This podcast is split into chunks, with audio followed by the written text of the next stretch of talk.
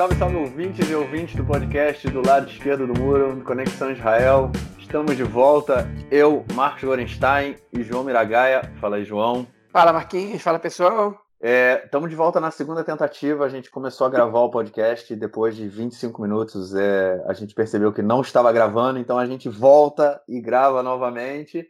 Vamos lá, então, vamos sem delongas, sem demorar muito, vamos para o nosso primeiro bloco, onde a gente vai estar falando do governo israelense, que era para ter tomado posse essa semana e não tomou. Vamos lá, primeiro bloco, a política nacional essa semana. Bom, a gente falou aí que o governo ia tomar posse no, último, no último episódio. É, eu falei, inclusive, que ontem, a gente está gravando na quinta-feira, agora são é, 10 e meia da noite aqui em Israel. É, eu tinha dito que ontem, no caso, na quarta-feira, o governo deveria tomar posse. É, não tomou, tomaria posse hoje, às seis da tarde começaria todo o processo. A gente, inclusive, marcou o podcast mais tarde. Eu falei, oba, a gente vai ter novas informações. É, o programa satírico Eretz Nederet é, ficou esperando uma, como, a, a, o início do Eretz Nederet era nove e meia da noite, justamente depois da posse do parlamento, para eles poderem sacanear todo mundo e o parlamento não tomou, não, não, não foi empossado. É, o Likud começou, os parlamentares do Likud começaram a reclamar muito sobre a divisão de cargos, sobre a divisão de ministérios, e o Likud, o Netanyahu pediu para o Gantz, que no início recusou, mas acabou cedendo, para que o parlamento tome posse no próximo domingo.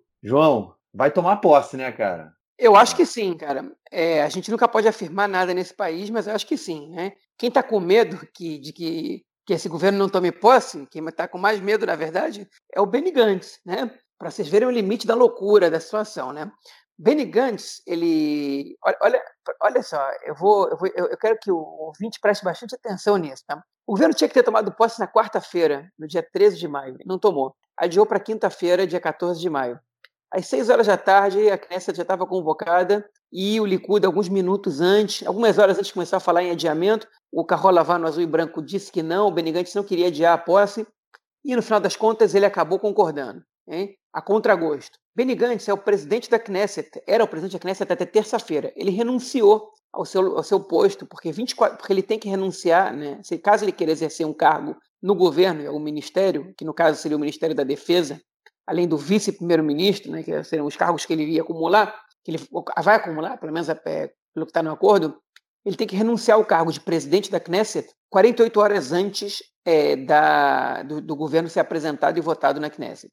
Ele tinha renunciado na terça-feira para poder ser empossado como ministro hoje, na quinta-feira, que é o dia que a gente está gravando.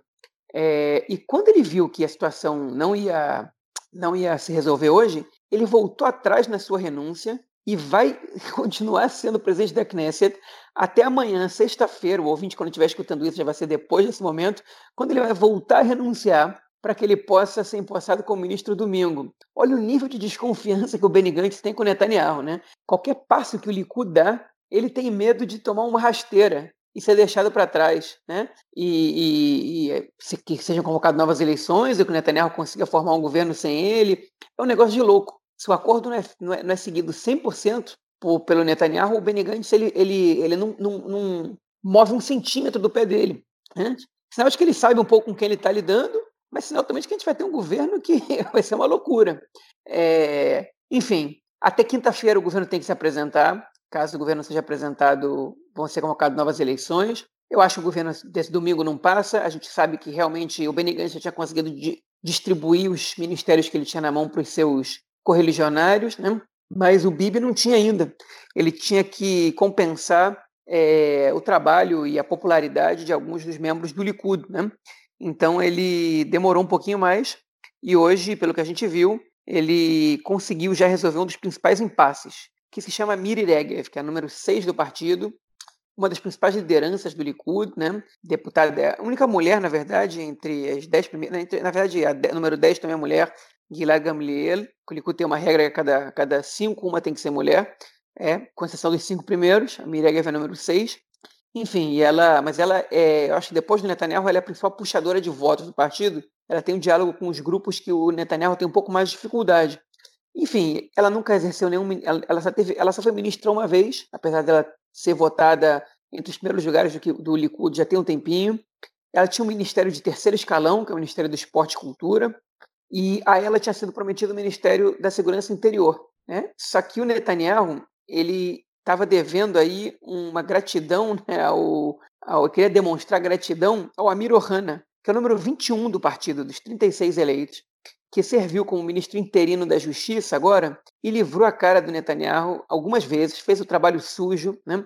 É, nomeou procurador-geral, Yoetz Amispati, que é paralelo ao procurador-geral em algumas dessas funções no Brasil, né? Sem, sem a participação do atual Yoetz Amispati, que é o Mandelblit, né? É, adiou o julgamento do Netanyahu, fechou os tribunais com a crise da corona, bem na semana do julgamento do Netanyahu, adiou mais de uma vez, liberou informação sigilosa sobre, sobre a investigação que, era, que eram favoráveis ao Netanyahu, enfim, fez um trabalho sujo pra caramba, é, jogou contra o Estado de Direito, isso é para a gente ver o nível que o Netanyahu está chegando, né?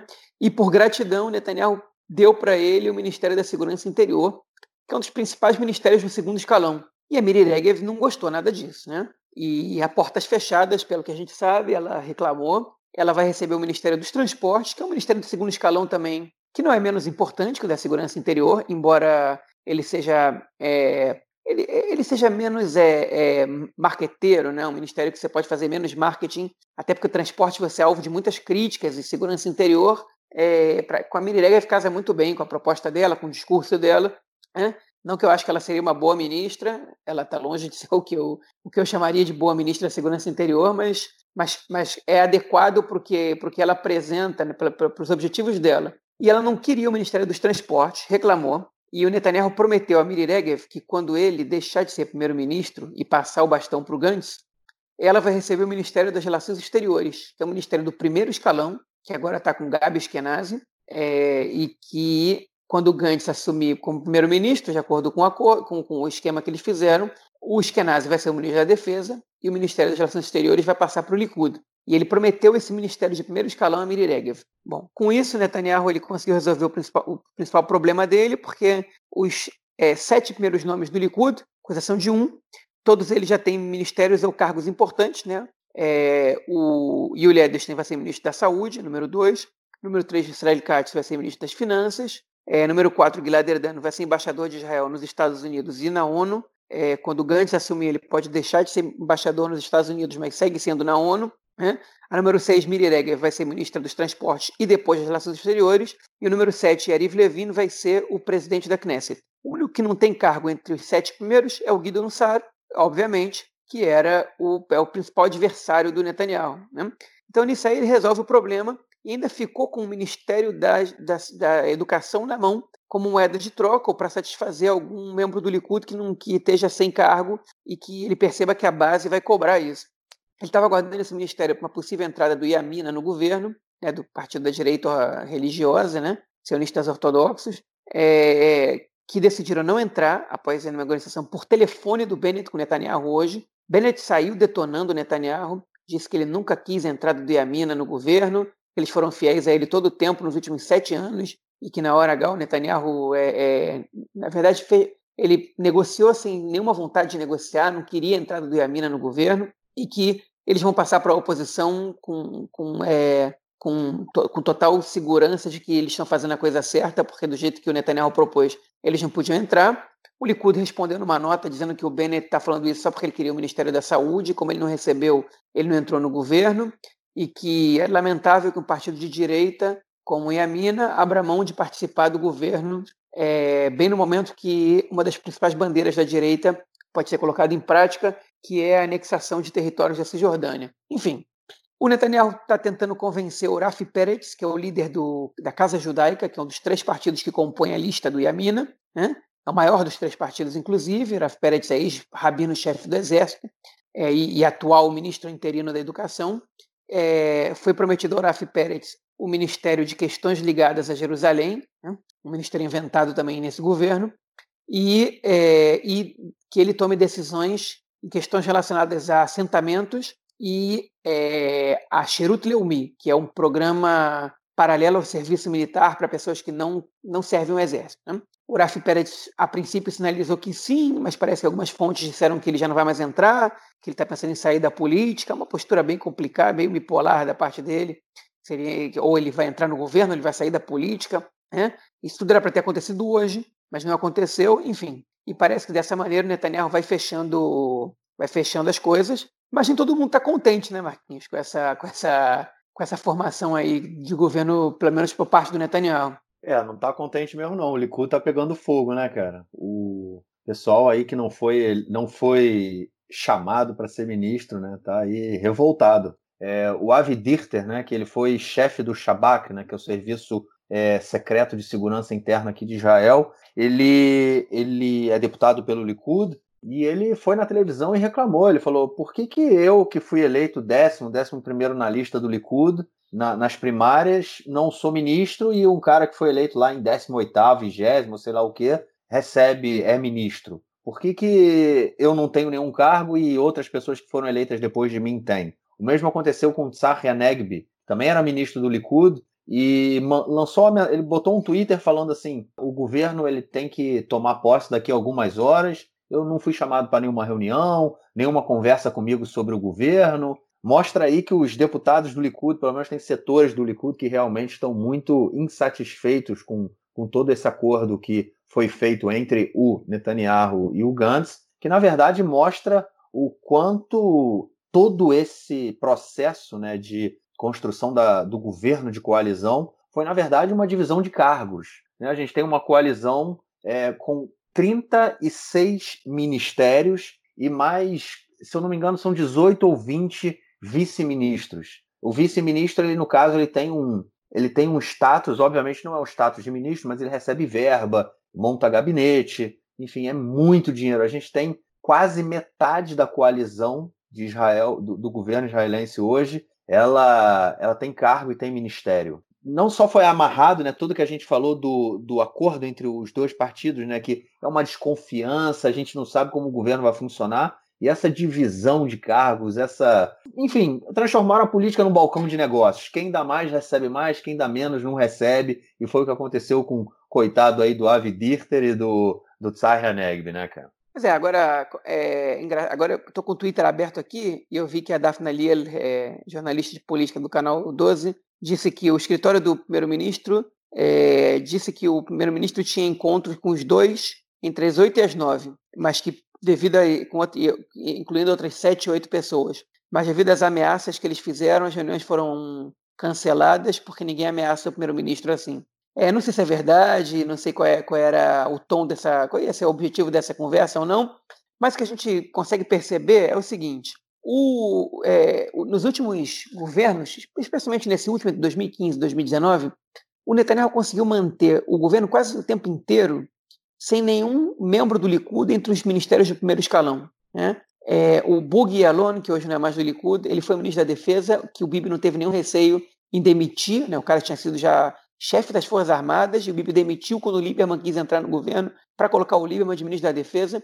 Depois que o Lieberman caiu, o Bibi ele, ele acumulou ministérios, como o Ministério da Defesa, como o Ministério das Relações Internacionais, Exteriores, né, até a hora que a Justiça obrigou ele a sair. E ninguém no Likud deu um pio, né, todo mundo seguiu ele numa boa. Porque quando o governo tinha 20 e poucos ministérios, é, e tinha que dar ministérios para os partidos da base, os membros do Likud entendiam, né? Quando a, enfim, eu gosto dessa analogia, quando a festa tem poucos convidados, você não fica chateado de não tá, de não ser convidado, né? Mas quando, mas quando a festa tem muitos convidados e, e você percebe que é um dos poucos que não foi, você começa a ficar irritado, né? Pô, olha, por que, que eu sou o único que sou deixado de fora nisso aí? Né? É, o Dichter e o Tsarkianeg reclamaram, como outras pessoas também vão reclamar, né? Enfim, e, e, a, e a, bagunça foi, o, o, caos foi instaurado aí. E agora, só, um comentáriozinho que eu acho engraçado, curioso, né? Que a gente, que vale a pena comentar. A Orly Levy, ela recebeu um ministério muito curioso o nome, né? Tipo de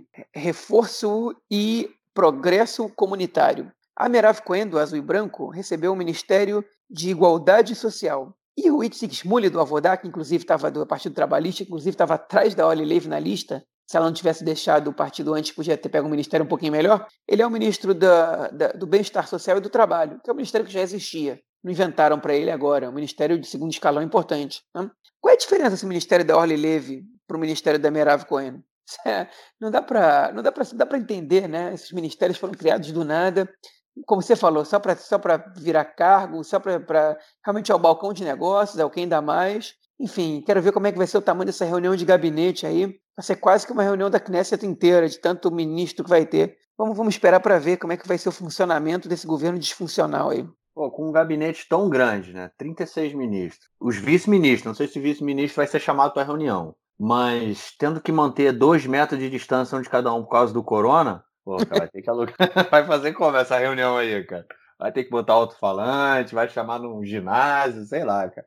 Vai dar para fazer no Knesset, ou faz no parlamento mesmo, bota um sentadinho em cada lugar lá e vai conversar. Vamos ver como é que vai ser. Enfim, é mais um retrato do governo, né? De como vai ser esse governo. Vai ser uma, uma coisa. Mas seja lá o que Deus quiser, né, cara? Que, que nos proteja. Vamos lá. Amém. É, mas eu quero que você diga, esse negócio de Miri Regev para ser ministra das Relações Exteriores, cara, isso dá certo? O que, que dá certo, né? Eu acho que a Miri Regev, ela, eu acho que a Miri Regev tende a ser a, a, a primeira, a, a, ministra do exterior mais é, que vai que vai fazer com que Israel passe mais vergonha na história do país, é, porque ela é uma política é, sem nenhuma responsabilidade com o que ela fala, né, com, com, com enfim, com posição, com, a, com postura é, de representante realmente, né? Ela, enfim, solta comentários totalmente inapropriados, né? Grita, faz escândalo e ministro de Relações Exteriores é um, é um, é um cargo que exige muita muita compostura, né? E, e muita sabedoria política, muita negociação. E ela não, esse não é o forte dela, né? Não por causa disso ela queria outro ministério.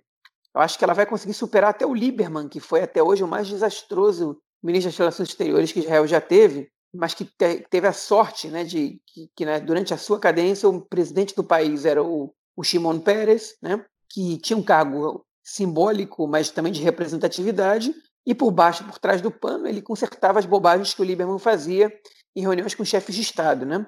É, o Livnin vai sair daqui a pouco e a única coisa, a única alternativa que a gente vê para que a Miri Regev seja abafada nessa, nessa, nesse seu, né, com as besteiras que pode vir a fazer, que são bem prováveis, é que o Netanyahu vai ser o presidente do país, que é, já se fala sobre isso, e ele, e ele vai acabar engolindo a Miri Regev nessa, nessa questão da representatividade, né? Ela vai, ter, ela vai ter papel de nomear embaixadores, vai ter papel de tomar algumas decisões é, sobre comércio exterior e tudo mais.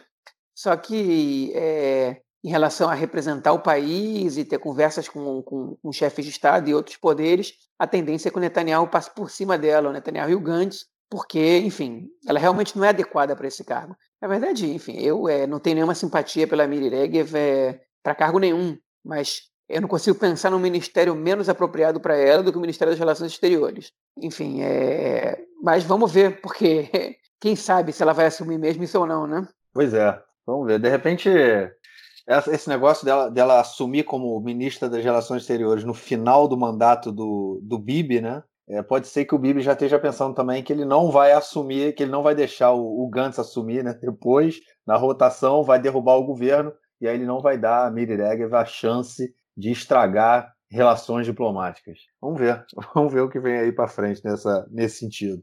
É, e uma outra notícia que a gente queria então falar, né, sobre a questão política também, é sobre a questão da, da anexação, né? Como você já falou rapidamente aí que do Bibi falando em relação ao Bennett, né? Muito tem se falado na anexação. É, a gente não sabe até que ponto são só é, são só falas, né? São, tipo, é só discurso e a anexação não vai, né, não acontece, ou se ela realmente vai acontecer. O que a gente sabe é que é, recentemente, quando o Trump né, liberou o seu, a, seu plano de paz, ele, de uma certa forma, ele falou que reconheceria a anexação israelense de determinados territórios na Cisjordânia, inclusive incluindo aí a, o Vale do Jordão, né, que é a região que corta toda a Cisjordânia de norte a sul, fazendo fronteira com a Jordânia. Ou seja, se Israel anexa toda essa região, a, o que restaria do território palestino seria mais ou menos uma ilha dentro do Estado de Israel.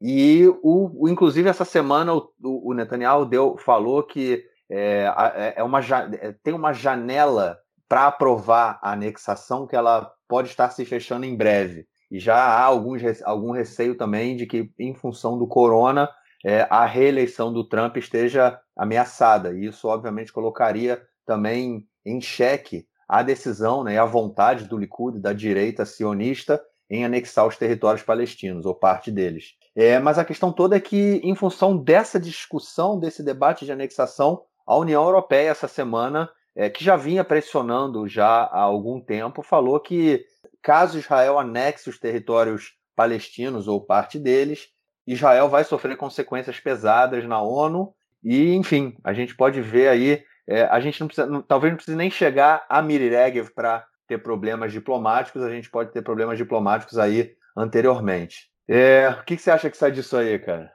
Olha, é, o que a gente sabe é que, por um lado, o Pompeu, né, que é o secretário de Estado dos Estados Unidos, ele ele ele está jogando a favor da anexação, mas o Jared Kushner, que é o genro do, do, do Trump, ele está com calma aí, calma aí, né? Ele não, não, tá, não tá querendo é, se apressar muito em relação a essa questão, não. Então, você quer saber o que eu acho? Eu acho que o governo não vai declarar nenhuma anexação até a eleição do Trump, ou a não eleição do Trump, em outubro, né, até as eleições dos Estados Unidos, porque é, no meio dessa crise do corona, que está sendo bastante complicada para o Trump, eu acho que ele não vai querer se meter em uma bagunça internacional, não. Isso para ele está segundo plano, mas como o Trump é um pouco imprevisível, pode ser que ele vire e fale: faz o que você quiser aí, Netanyahu. Tipo, eu, eu, eu te apoio, mas faz o que você quiser aí. É, ele já, já, já teve atitudes parecidas em outras situações e vai saber né, o que ele vai fazer.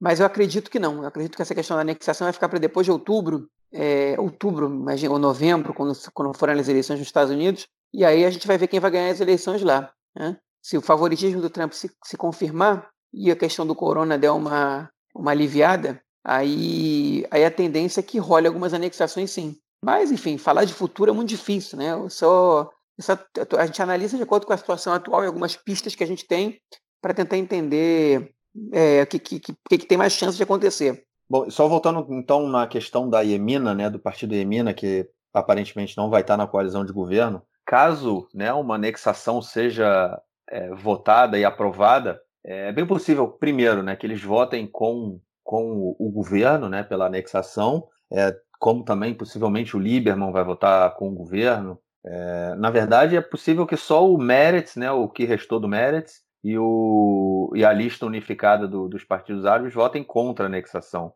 E talvez o Lapid, de uma forma ou de outra, mas não por questões é, ideológicas, mas por questões mesmo políticas de, de não querer votar no, com o governo. Ou pode ser que todos eles avaliem, e aí era onde eu queria chegar. A Emina não está participando desse governo, caso seja votada e aprovada uma anexação, é uma derrota política muito grande, né? é uma aposta que eles estão fazendo também, porque se o Bibi a, houve, a gente sempre comentou isso, né? Que há sempre, houve sempre uma disputa entre o Bennett e o, e o, e o Likud, né? O Bennett puxando o Likud mais para a direita e uma disputa política entre, entre os dos próprios eleitores mesmo, né? Do, do campo sionista é, religioso mais à direita. Muitos se identificam com, com o Likud e o, o, o Yemina sempre tentando puxar essa, essa, esses eleitores. E caso eles não estejam no governo e o Bibi consiga aprovar a anexação, é uma derrota muito grande para eles. Assim como também vai ser para o Lapid, como vai ser para setores do centro, da centro-direita que estão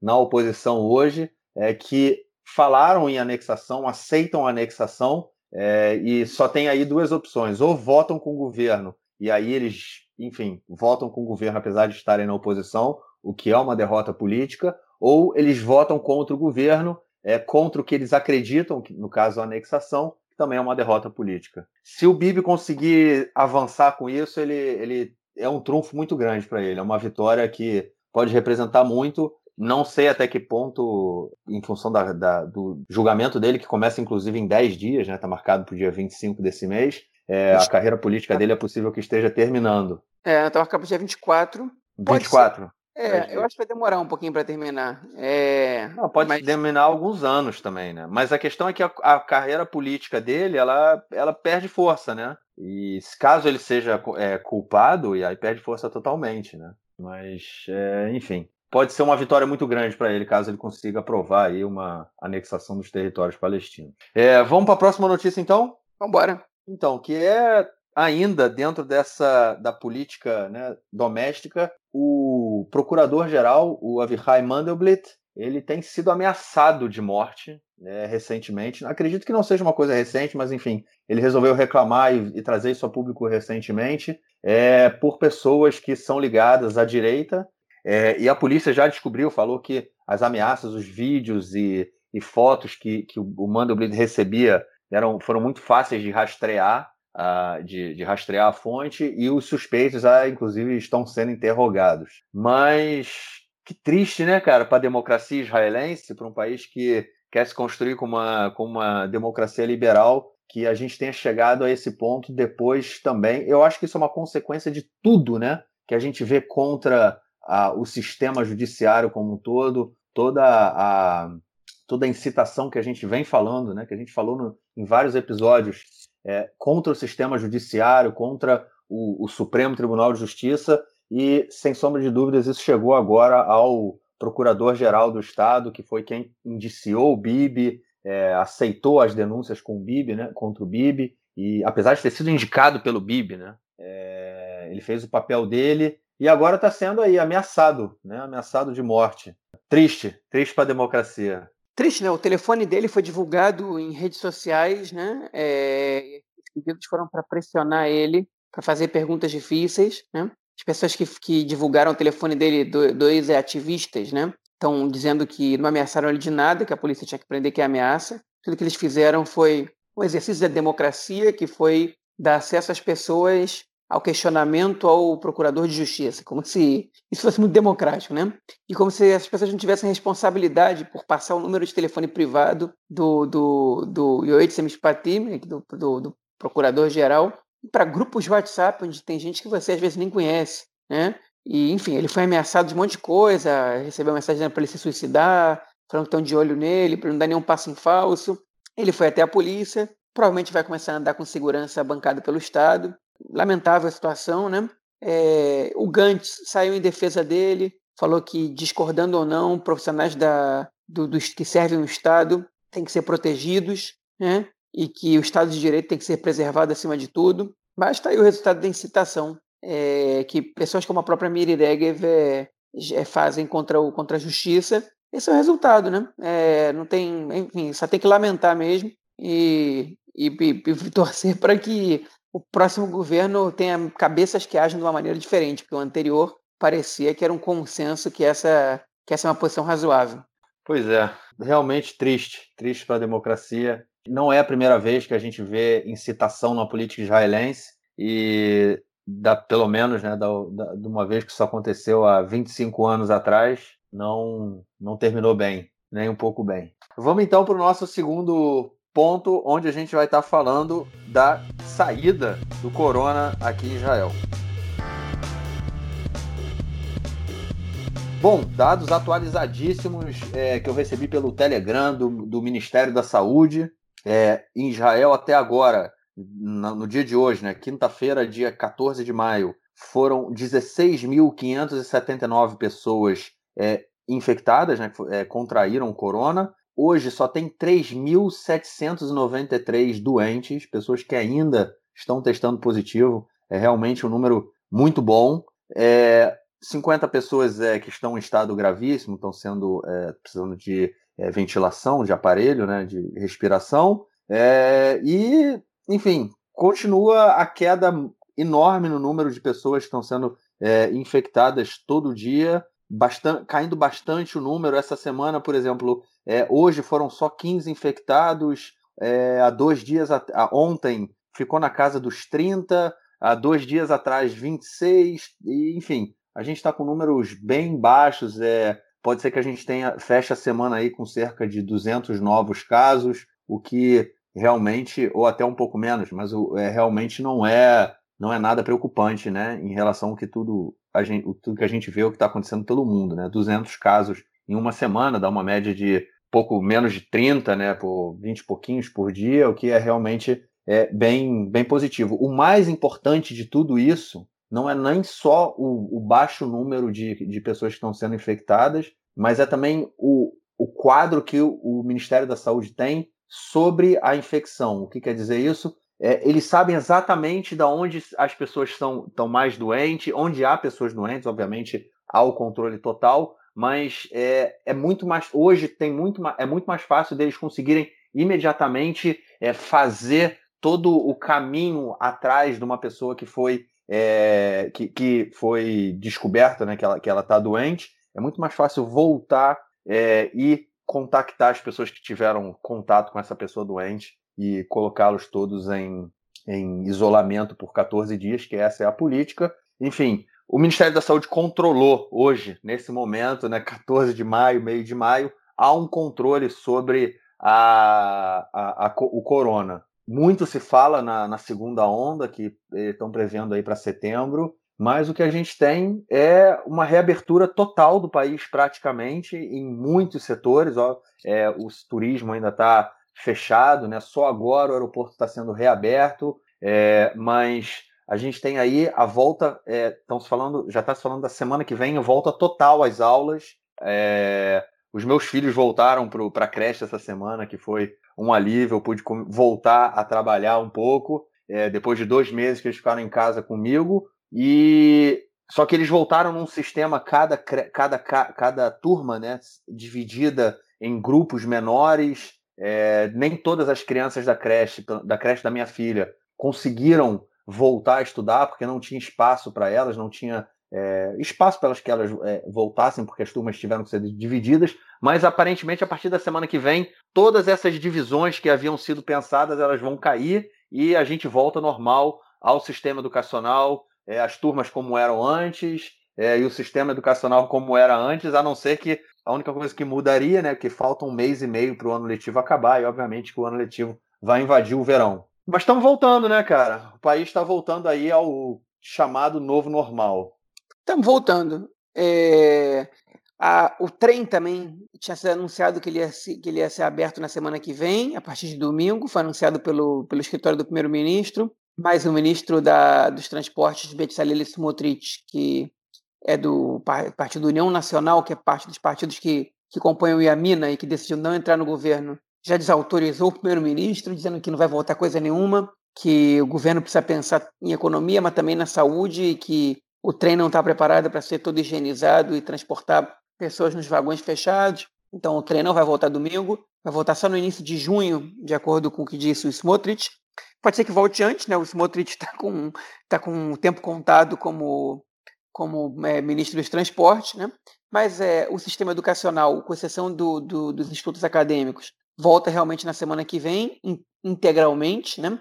É, se, se, atualmente, né, teus filhos estão voltando agora em tempo parcial, dependendo da creche, estão voltando em tempo parcial, a partir de semana que vem vai ser integral, com distâncias de dois metros, né, entre cada aluno, com uso de máscaras por todo mundo, com regras de higiene, com saídas para recreio em horários diferentes entre cada turma, né, para preservar um pouco a saúde das pessoas, é, com todas essas, essas restrições, vai voltar, não vai voltar em algumas cidades, como Bnei Brak, em alguns bairros de Jerusalém e Beit Shemesh, né, especialmente nas cidades ultra-ortodoxas, ou com população grande ultra-ortodoxa nesses bairros específicos. Também tem uma ou duas cidades árabes que o ensino não vai voltar na semana que vem. É, o resto do país inteiro volta.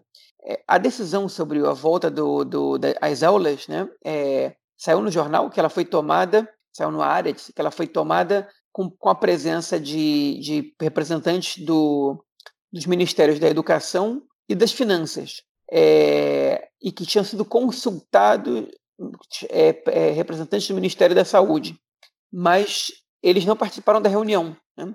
Então a gente fica nesse escuro, né? porque o país entrou muito rápido na quarentena, o que ajudou a gente realmente a evitar a difusão do vírus e foi uma medida acertada, mas está saindo mais rápido ainda. Né? E tudo bem, o número de, de contagiados por dia é, é, é muito positivo, né? foram só 23 pessoas que ficaram doentes de ontem para hoje. Durante toda essa semana, é, eu lembro se teve um dia que o número passou de 20 contagiados por dia. Passou de, perdão, chegou a 30, né? Que, que, é, que é um número muito baixo. A China, quando controlou, não teve números tão baixos quanto esse. É, tudo bem que a população da China é muito maior, mas a quarentena da China também foi muito mais, mais intensa, né? E, e, e Israel já está já tá algumas semanas repetindo essa, essa, esse número, até baixando, mesmo com o país se abrindo. Então, realmente, o país está voltando ao normal. Quem anda nas ruas aqui é, não percebe que o país tá, ainda tem regras de isolamento. exceto pelas máscaras que as pessoas usam na rua e pelos restaurantes e cafés que ainda estão fechados.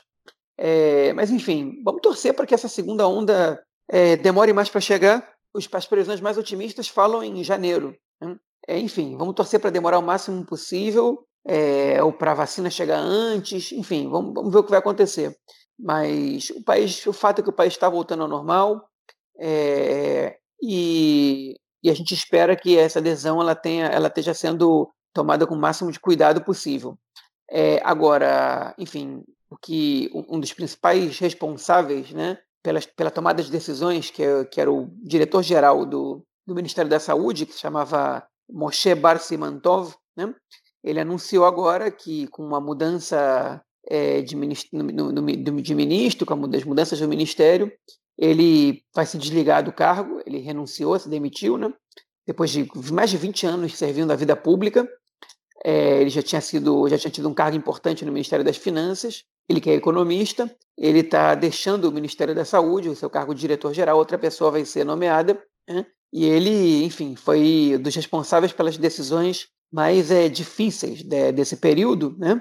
Muito elogiado por um lado, muito criticado por outro, porque ele era visto como intransigente e como pouco afeito a escutar a opinião externa, né, alheia. É, mas, enfim, ele foi um dos nomes que mais circularam nos jornais israelenses nos últimos três meses e agora vai deixar de circular. Né? E um adendo mais, outra pessoa que renunciou, né, que se demitiu, foi o Shai Babad, que é o diretor, que é o, que é o diretor-geral do Ministério das Finanças, acompanhando o ministro das Finanças, que é o Moshe Carlon. Ele está indo embora também, ele já queria deixar o cargo há dois meses, mas como o governo não tomava posse, não decidia quem ia ser ministro das Finanças, ele acompanhava o Carlone. Agora que ele sabe que o Carlone vai sair, que já tem prazo de validade, ele também saiu fora. É uma saída que não vai ser tão comentada. A mais comentada realmente é do Bar Simantov, né?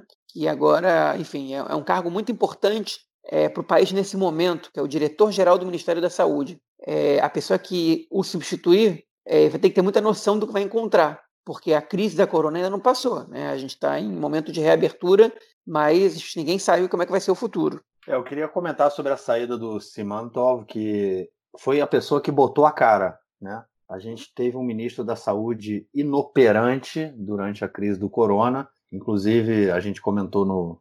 Não me lembro se foi no último podcast ou no penúltimo episódio, que ele tomou aquele puxão de orelha do rabino do rabino chefe da sua do seu grupo, né? Do Gur, né? O Ger que chama. E envolvido em casos de corrupção, envolvido em casos de ter ajudado é, pessoas ligar, é, com crimes ligados à pedofilia. Enfim, ele causou danos, né?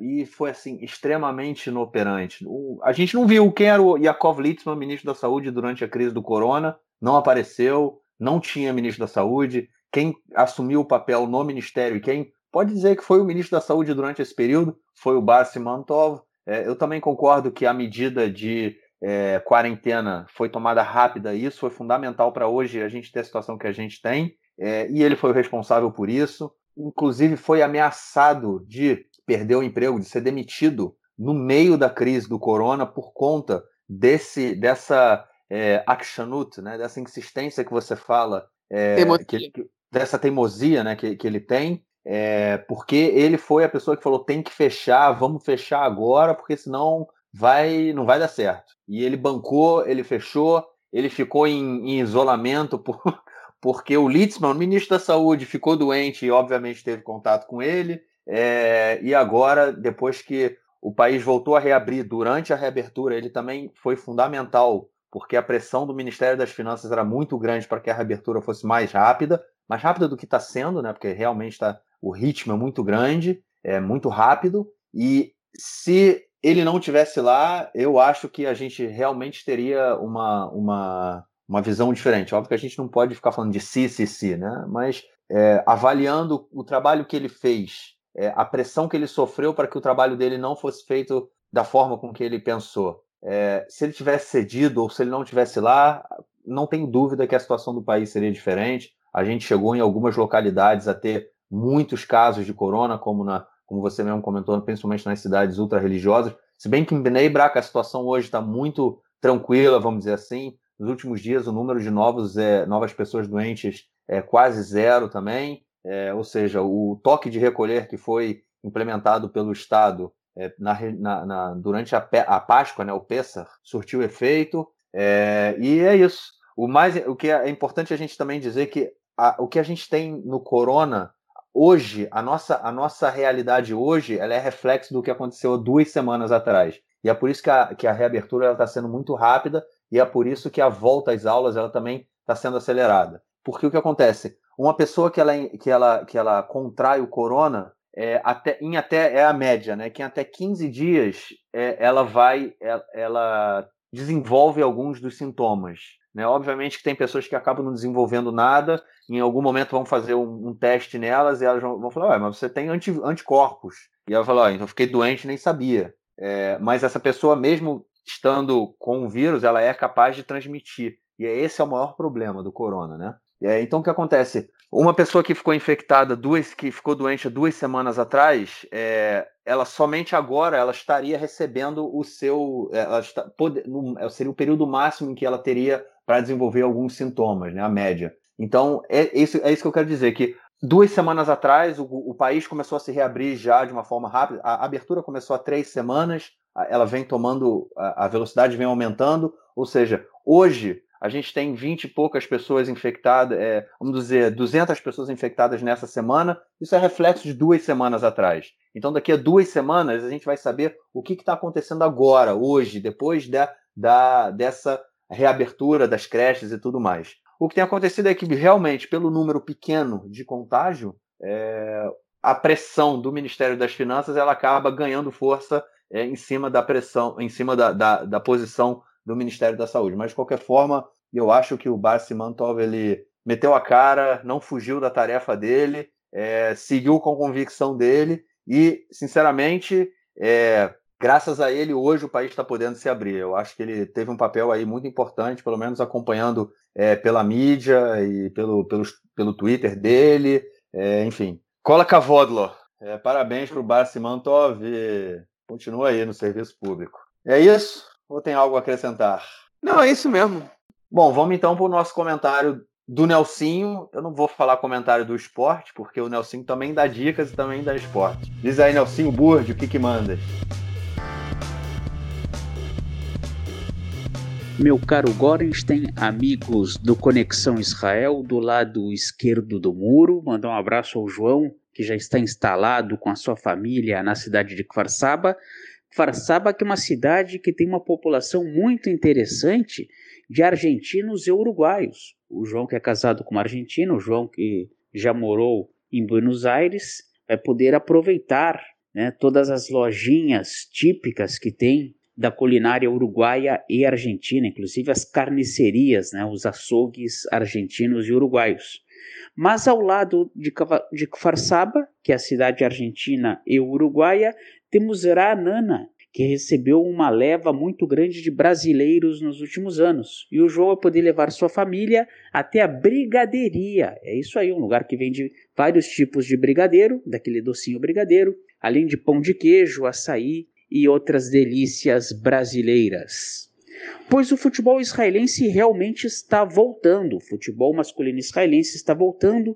Houve uma partida amistosa, um jogo treino entre Maccabi Natânia e Beitar Jerusalém, digamos que seria a abertura deste retorno pós-corona, e no final do mês, pelo que foi anunciado, a partir do dia 30 de maio, novas partidas, a sequência da Liga Israelense de Futebol, a Liga Primeira e as ligas inferiores. Isso realmente deve acontecer maio, junho e comecinho de julho. Lembrando que normalmente nos anos anteriores a Liga Israelense de Futebol sempre terminava no meio de maio. Agora terminará junho, julho, vai entrar adentro sem problema nenhum dentro do verão israelense, o verão do hemisfério norte. Um grande abraço e até a próxima. Valeu, mestre. Obrigado pelas dicas e pelo comentário do esporte. Vamos torcer aí. É, eu queria falar, vamos torcer para o futebol voltar rapidamente é, e a gente ter jogo, mas o futebol israelense é tão ruim que eu não sei nem o que dizer. Mas que volte, é importante que as coisas voltem à normalidade. João, pois é, fica por aqui. Pra, ah. Um abraço para o Nelsinho que me deu umas boas dicas aí de lugares para ir, embora eu já conhecesse alguns. E, bom, já que você falou do Eretz Nederet, né, é legal, para quem não sabe, o Nelsinho é viciado em Eretz Nederet, sabe as falas de cor dos episódios passados há 10 anos atrás. Enfim, de, deve, ter, tá, deve ter esperado ansiosamente aí pela, pela transmissão do Eretz Nederet, que a gente sabe que ele é fã, né? O Eretz Nederet é como se fosse um, um cacete planeta, né? Para o pessoal de mais de 28, 29 anos que ainda se lembra, num cacete planeta mais politizado israelense, né? Com imitações de programas e tal. Enfim, o Nelson é muito fã, gosta muito. E vai um abraço aí pro Nelson. É isso. É muito melhor que o Cacete Planeta, mas tudo bem, vamos deixar essa polêmica aí de fora. O Planeta teve seus bons momentos, né? Teve, teve. Mas, é, é mas enfim, tá bom. É, é, é, um bom, é um bom, uma boa comparação, uma boa comparação. É isso, cara. A gente volta então semana que vem e de repente esperamos com o governo, né? Vai ter sim. Vai ter sim, vai ter sim. Vai ter Beleza. Sim. Então a gente volta aí semana que vem com mais um episódio da série Do Lado Esquerdo do Muro. Valeu, galera. Galera, um grande abraço. Até mais. Tchau, tchau.